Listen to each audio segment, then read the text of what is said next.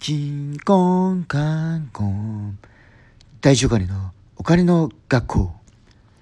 このコーナーは私が本やオーディオブックで学んでいることを皆様にシェアして自分の教えるスキル向上と誰かの役に立てればと思っております。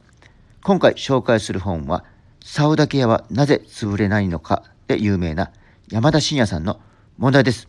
2000円の弁当3秒で安いと思わせなさいという本です。2012年12月の本でかなり古い本なので古本屋もしくは図書館で手に入れて読んでほしいと思います。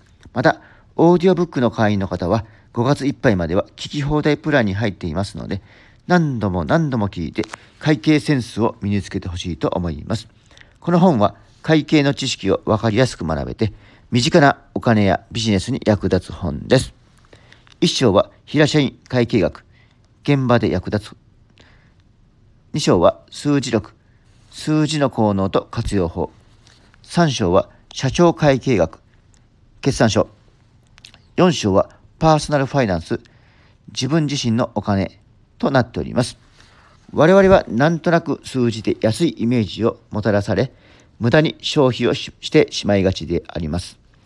酒井敏夫さんの心理マーケティング100の法則によると、値段を安く感じさせる方法として、高額商品を1日あたりと最小単位で提示して割安感を感じさせてついつい買わされ買わさせる方法があります。よく言う1日コーヒー1杯分ですね。